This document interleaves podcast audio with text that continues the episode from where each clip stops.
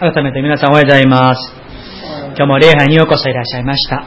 暑いですけれども、えー、メッセージに入る前に、いつも周りの方と挨拶しましょうか。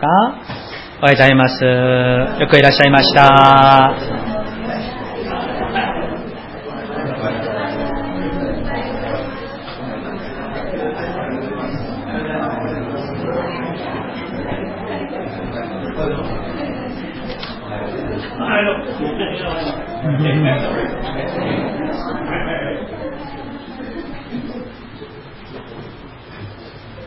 はい、感謝します。一言お祈りします。神様、感謝します。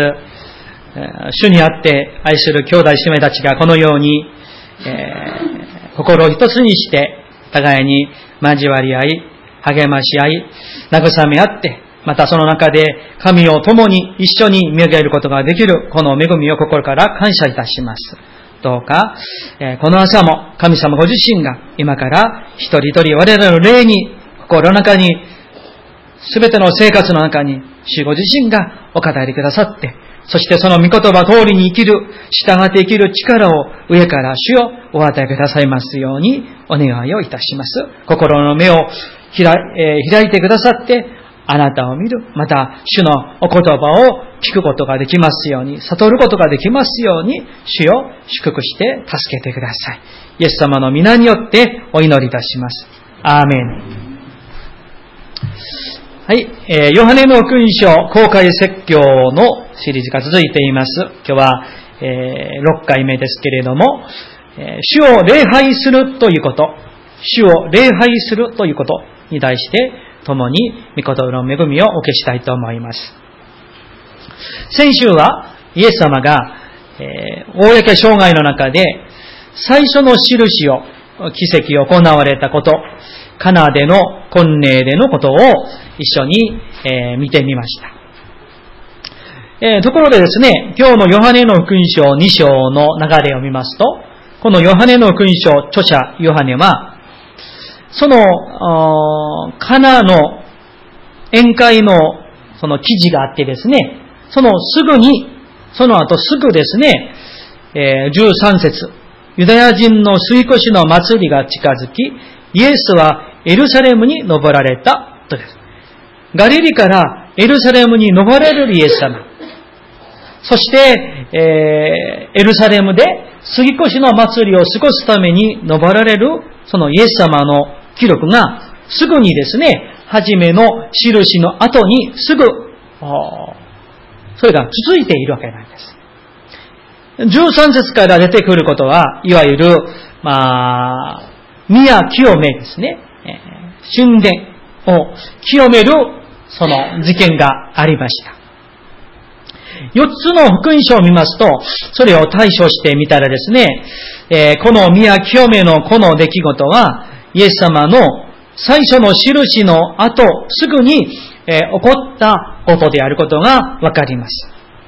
さあ、その流れをですね、少し考えていただきますと、イエス様は初めの最初の印、その後、すぐに神殿に登られた。つまり、それは神を礼拝する、主を礼拝することから始まったということがわかるんですね。これにはですね、その持つ意味が実に大きいと思います。イエス様のエルサレムで初めての働きは、神殿に登られたこと、そして、その神殿で神を礼拝するためだったということなんですね。イエス様は神の子として、そして人間イエスとして、唯一の神、作り主神を礼拝するために、礼拝、えエルサレムに登られた。そして神殿に入られたということであります。ところがどうでしょう？イエス様がですね、水越の祭りを過ごすために、エルサレムに登ってみたら、その宮の中、その光景はどうだったんでしょうか？皆さんよくご存知だと思いますけれども、14節からちょっと見ていきましょうか。私が読みしますので、14節からご覧ください。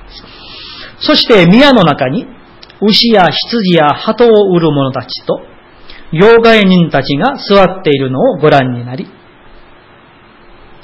細縄で鞭を作って、羊も牛も皆宮から追い出し、両替人の金を散らし、その台を倒し、とありますね。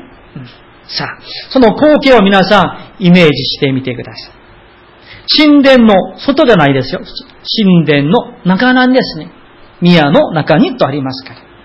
その中にはですね、牛、羊、鳩を売る商人たち、そしてそのね、多分檻もあったかもしれません。ね、えー、その屋台もあったでしょう。そして、また、両替する商人たちでいっぱいでした。ここが神殿なのか、宮なのか、市場なのか、わからないほどだったようなんですね。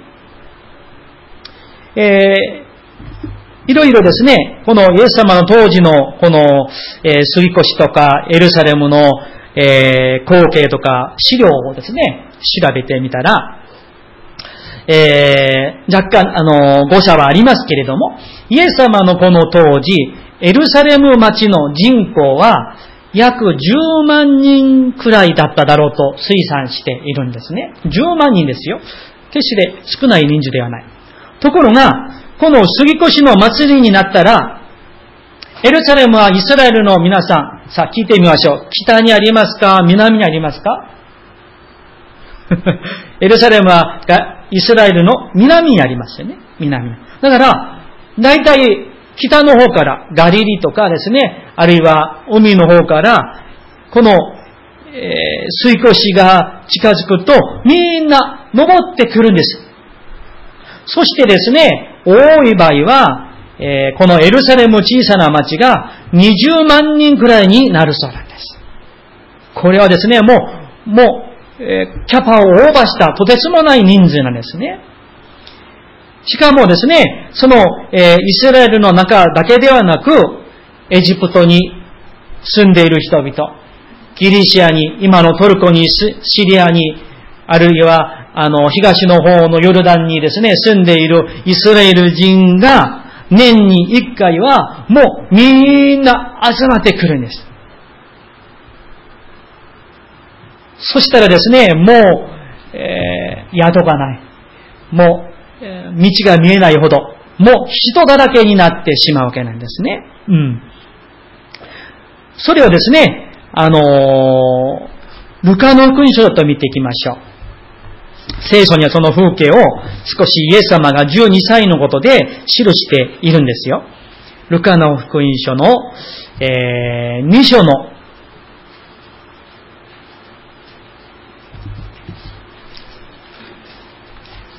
41節からご覧ください。イエス様はですね、えー、水越の祭りの時にエルサレムに登られたのは、今日のヨハネの福音書が初めてではないんですね。12歳の時も、まあその後もですね、毎年登られたわけですよ。ご覧ください。41節から私は読みますね。さて、イエスの両親は水越の祭りには毎年エルサレムに行った。だから、毎年、ね、イエス様は家族と一緒にエルサレムに行かれたわけなんですよ。42節。イエスが12歳になられた時も、両親は祭りの習慣に従って都へ登り、祭りの期間を過ごしてから帰路に着いたが、少年イエスはエルサレムに留まっておられた。両親はそれに気づかなかったということなんです。どれだけ人数が多かったんでしょうか？多分ですね、もう、あの、押されて、エルサレム登れて、押されてですね、もうあの、あの、エルサレムの門から出ていったかもしれません。しかもですね、44節を見ますと、親族も知人もその一行になって登って帰ってくるわけですから、何十人もいるわけなんですよ。ね。ところがイエスがその一行の中にいると思ったんですけれども、一日道のりを行って、それからなかったことは気づいたほど人が多かったわけないです。それで見つからなかったんですね、探してみても。それでまた変えていったわけなんです。それほど人数が多かった。20万人ぐらいの人々が約1週間エルサレムでですね、泊まったり食べたりするわけなんですよ。さあ、そしたらどんなことが起こるんでしょうか人はですね、昔も今も変わらないことがあるかなと私は気づくことがありますと、何かの祭りがある。人がたくさん集まってくる。そしたら必ずのように何が立つんですか？屋台が立つ。ね、日本もそうでしょう。この前17日に、あの、ハーバーランドのメリケンパックに、えー、うちの子孫とノア君たちと行ったんですけど、もう、屋台がいっぱいでした。人もいっぱいでした。この時も、実は同じでした。イエス様の時。20万人がやってくるんですよ。1週間ですよ。そしたら何が起こるんですか屋台が立って、羊を売る、鳩を売る、牛を売る、そして両替する商人たちがやってくるんですよ。全国からやってくるんですよ。なぜでしょうか頭の回転の速い人はですね、この一週間は一年中一番お金を、儲かるビッグのチャンスなんです。逃さないんです。どうしたら神を礼拝することができるんだろうか？を考えるんじゃなくて、どうしたらお金を儲かるんだろうかを考えてしまう。この人々も、ね、ユダヤ人だから。そして、神殿に来て、そして、すぐそこで羊を、あるいは牛、あるいは鳩を買って、それを生贄として捧げることができるサービスの商売ができたわけなんですね。いわゆる。多分ですね、まあこれはイメージですよ。推測してみたらですね、その、売ってる人々が、皆さん、遠くからね、あの羊や鳩を持ってくる必要はありませんよ。ここにですね、もう綺麗なものがあるんですよ。傷もない、もう元気な牛がありますよ。一匹、いくらいくらですよ。って商売する。イエス様は、ただ、神様のみを礼拝するために、エルサレムに、神殿に登られました。その他に、目的は一切ありません。神を神として礼拝するために、エルサレムに登られたイエス様。それと対照的にそこで商売している人々。そして、それにですね、うろうろしている人々。神を礼拝するどころか、人間の貪欲、自己中心、神様に対する冒涜、礼拝に対する無関心、堕落でいっぱいでした。だからイエス様はそこで商売する人々、両替する人々、またそこにいる人々の心を見抜いてくださって、その心の中にある人間の貪欲、自己中心、神への冒涜、無関心等々、それを見抜かれて、そして彼らをそこから追い出されたわけなんですね。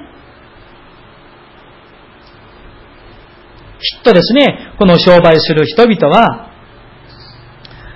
外国から来る人々のために両替をする。あるいは遠くから来る人のために牛とか羊とか鳩を売る、ね、いわゆる人々の便宜のためにですね、便利のためにサービスを提供しようと思ったかもしれません。さあ、こういう話ですよ。さあ、まあ、作り話けれども、こういうことが起こりうるわけです。ガリガリラヤに、さあ、シモンという五人家族の人が住んでいました。水越の祭りにエルサレムに登ってきます。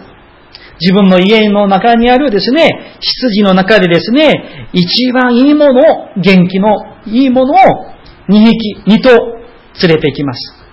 なぜ2頭なのか、途中で1匹死んだら、ね、えー、もう何もなくなってしまうから、予備で2匹ガリリからエルサレムに行くんですよ。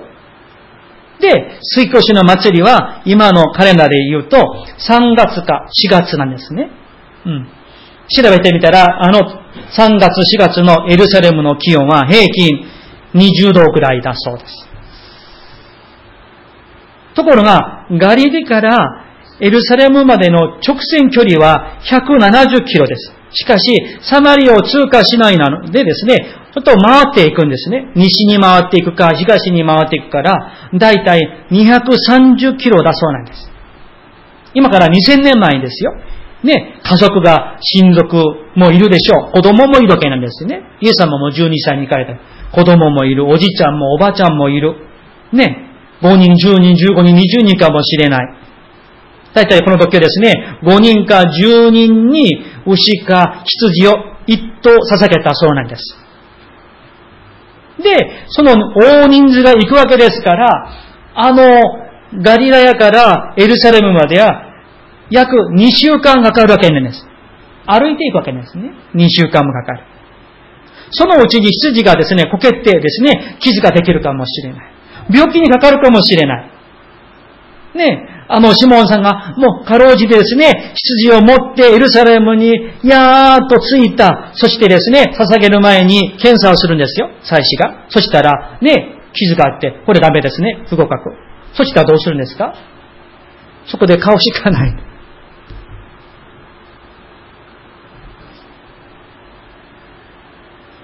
これをですね、ある人々は、いや、もうこれは、いわゆる必要悪じゃないでしょうか。生贄は捧げなければならない。外国、ね、例えばエジプトからギリシャから羊とか牛を持ってくることはできないでしょうと。便利でいいじゃないですかと思うかもしれません。ところが皆さん、大事なのは、これが便利なのか不便なのかの問題ではなく、神を礼拝する人々の心、霊の問題が問われることであります。何が大事なんでしょうか？主を礼拝すること。神殿の聖、神の家、礼拝の家であるということを忘れてしまった人間の貪欲、罪がここに記されているわけなんです。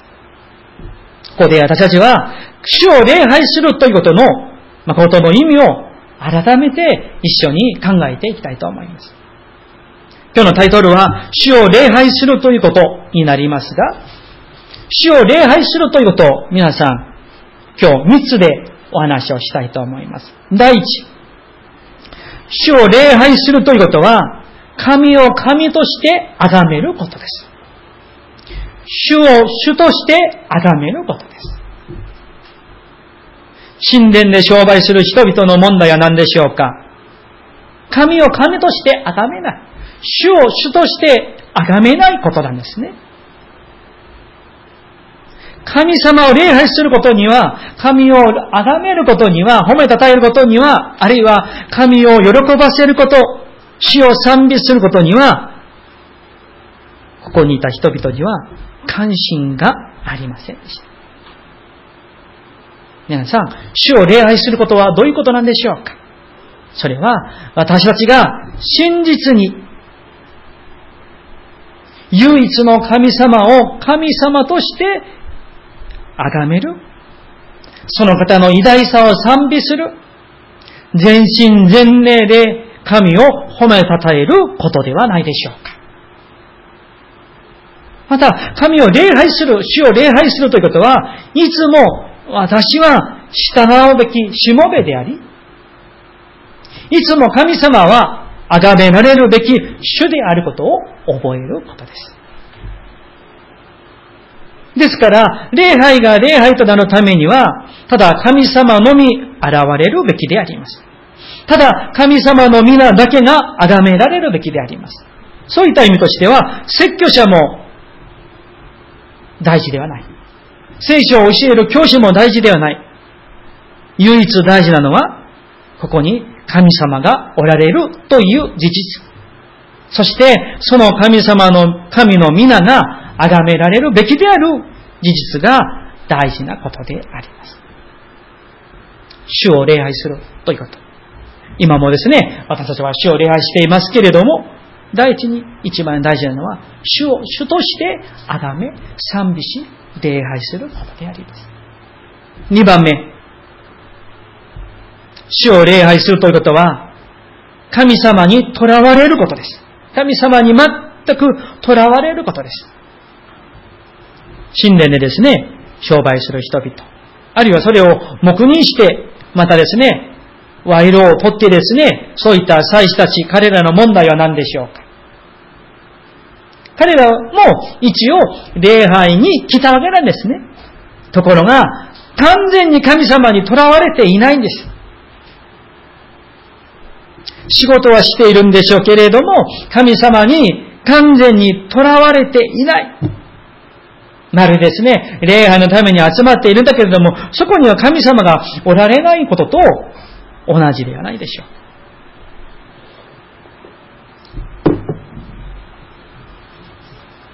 主を礼拝することはどういうことでしょうかそれは、もちろん、自己啓発でもありません。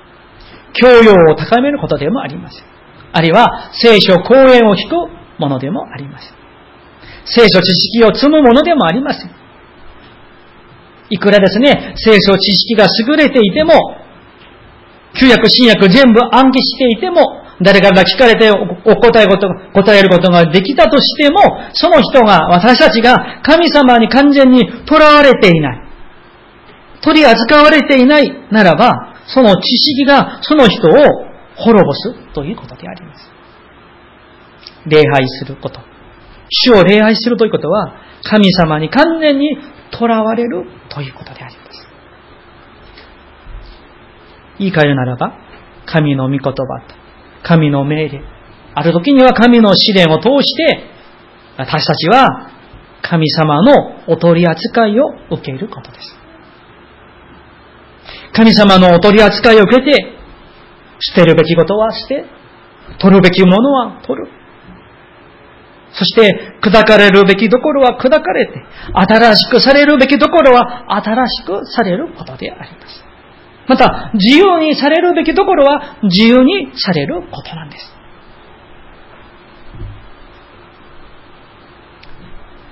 キリスト教のあの雑誌の中で、クリスチャン、クリスチャニティトゥデイという雑誌があるんですね。アメリカから始まって。まあ、日本もネットはありますけどね、実際本はあるかどうかまだ見たことありませんが、そこにですね、今日のクリスチャンの問題をあの分析した記事がありました。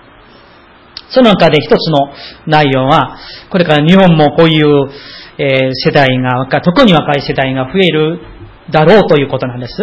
アメリカとか、まあ、韓国は、まあ、こう、良くない方向です。まあ、進んでいる東京都ですけれども、今日はですね、えー、インターネットで、あの、多くの、あの、教会、あるいは先生方の説教を聞くことができるんですね。うん。まあ、英語ができるならば、アメリカの素晴らしい先生方の説教も聞くことができる。また、あの、メガチャーチの場合は、教会の礼拝を生でですね、放送しているところもインターネットでね、多くあります。クリックだけすれば、いくらでも聖書講演を聞くことができる。その中で、知識はですね、こう、あの、優れていくかもしれない。ところが、特に若い人の中で、その雑誌ですよ。それも想定ですけれども、日曜日の朝、朝早く起きて教会に行くのはめんどくさい。もう疲れているし、それですね、適当にですね、えー、2時頃起きてですね、パソコンの電源をあの入れる。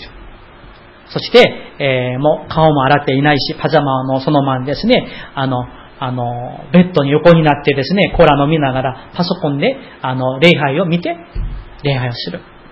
そしてですね、あ今日はもうこの、この教会の礼拝を見てみようか。今日はこの牧師の説教を聞いてみようか。選ぶ。それで聞いてながら、うん、この先生もあんまりね、って。そういうふうに礼拝する世代が、どんどんどんどん増えていくでしょう。日本もこれから増えていくかもしれません。そこに、神を崇める。神を賛美して、そして神様にお会いして、そこに自分が囚われる。取り扱いされるという礼拝の本質は遠い国のものになっているということであります。礼拝において神様にお会いすること。御言葉の前にひれをして、罪を悔い改め、自分の高慢を自分の変わらないところ、硬いところを主に取り扱いされ、時には砕かれて、時には励まされて、時には慰められて、そういうふうにして、主を崇めることが礼拝ではないでしょうか、皆さん。そしてですね、その、あの、クリスチャニティで、その雑誌が指摘することの一つは、いわゆる比較文化にですね、比較する、比べることなんです。この世の中もそうなんですよね。社員、例えば会社にですね、社員 A さん、B さん、C さんがいる。そしたらですね、A さんはものすごく、あの、実績がいい。で、B さん、C さんに、お前は何してるの ?A さんのように頑張りなさい。それもできなかったら、リスト。そういうですね、今の、この、ポストモダニズムというこの社会、この世代はですね、この、比較という意識が、我々人間の中にあるんですね。例えば皆さん、さあ、買い物に行くでしょう。そしたら、ど、どこの、あの、えー、スーパーが安いのか、頭の中に皆さんが入ってますよね。あ、肉は万代が安い。えっ、ー、と、野菜はラムが安いとかね。それで行くわけ。もう、いつの間にか心の中に比べるわけなんですね。まあ、それはここで比べていいでしょうけれども、我々は、教会を比べる。牧師を比べる。説教を比べる。あるいは神道を比べる。その中で何が残るんでしょうか？そこに恵みがあると思いますか？恵みはありません。がっかりがあるか？あるいは指摘があるか？怒りがあるか？高慢があるか、どっちかなんです。皆さん、死を礼拝することはどうなんでしょうか？何でしょうか？この礼拝全体の中で、そして唯一の神様にお会いすること。神の人格と私の人格がお出会いすること。そして、主をあがめ、神様にお取り扱いをされる。それを毎週、毎日お受けして、そして完全な神の意図に新しくされること、これが出会いではないでしょう。3番目。神を礼拝するということは、神の品性に似ていくことであります。神の品性を習うことであります。皆さん、信仰と生活は別々ではないんですよね。礼拝と生活は別々ではない。神を礼拝するということを、教会に来て礼拝する礼拝式、あるいは奥まった部屋で祈りとか賛美とか聖書読んだり、あるいは説教を聞いたりすることだけが礼拝と、それだけが礼拝と思っては、それは間違いです。それも礼拝でありますが、それだけが礼拝ではないんです。我々の生活全体が礼拝でなければならないんですね。それがローマ人の手紙12章1節2節の御言葉ではないでしょうか。生活全体の中で、その中で神様にお会いすること。神の品性に習うこと。生きること。この前水曜日の学びをしましたけれども、キリストの香りを放つこと。実は、それこそ礼拝なんです。神を礼拝する者は、神様、イエス様、聖霊様の品性を習っていきます。変えられます。どんどんどんどん変えられていきます。神を礼拝すればするほど、祈りをすればするほど、御霊の品性に似たものに変えられていきます。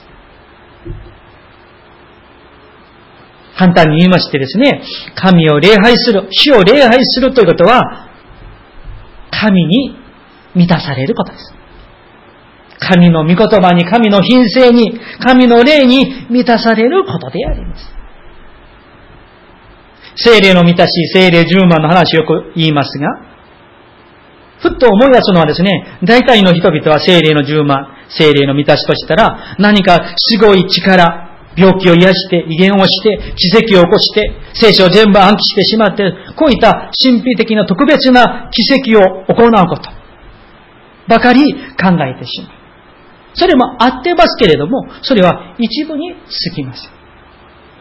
皆さんご存知のガラテア人への手紙5章22、23節に、御霊の実は何でしょうか9つすべて人格なんですよ。ね。品性なんです。実は不思議にも他の箇所にはあるかもしれませんが、少なくともガラテアの5章22、23節には、御霊の実、そこには奇跡とか癒しとかは、そこには書いてない。他の箇所には書かれているんですけれどもね。うん。だから、御霊の実は、愛、喜び、平安、寛容、親切、善意、誠実、乳和、自制なんです。だから、主を礼拝するということは、我々の人格が、品性が、このように愛の人に、喜びの人に、平安の人に、寛容の人に、親切の人に、善意の人に、誠実の人に、柔和な人に、自制する人に変えられていくことなんです。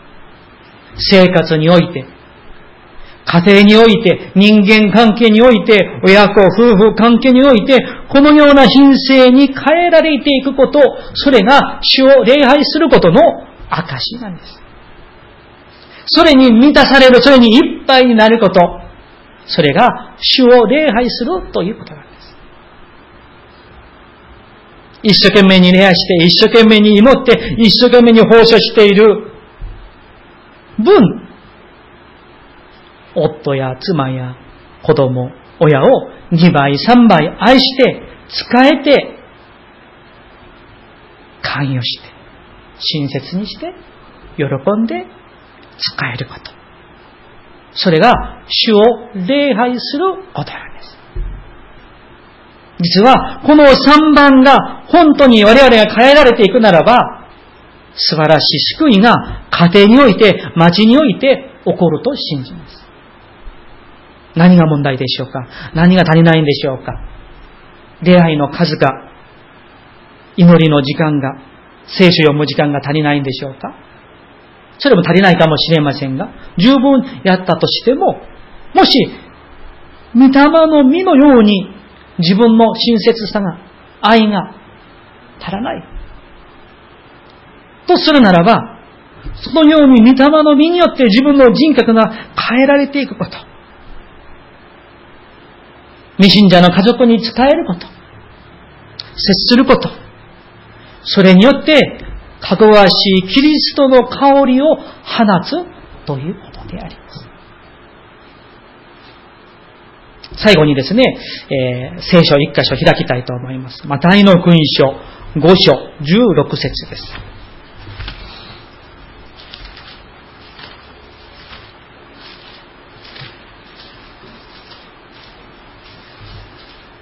新約聖書の6ページです。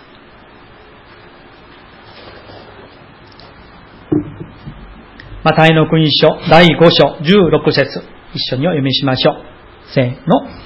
このようにあなた方の光を人々の前で輝かせ、人々があなた方の良い行いを見て、天におられるあなた方の父を崇めるようにしなさい。皆さん、ここにですね、父を崇める、これが礼拝なんですよね。我々が人々の前で光を輝かしている。良い行いをするならば、それを見て、家族が見るんですよ。ね。未信者の家族が、あるいは周りの人々がそれを見て、礼拝するようになるんですね。特に生活のこと。これ私たちは感化してはいけないと思うわけなんですね。三つお話をしました。主を礼拝するということは、主を主として崇めること。そして、二番目は、神様に主に囚われること。お取り扱いをされること。三日目は、神の品性に、御霊の品性に変えられること。これこそ主を礼拝することであります。これからどうか皆さん、皆さんお一人お一人が本当にどこにいても主を崇める人、主にお取り扱いされる人、また、御霊の実のような品性に、人格に変えられる。そして、神の栄光を表して参りましょう。お祈りいたします。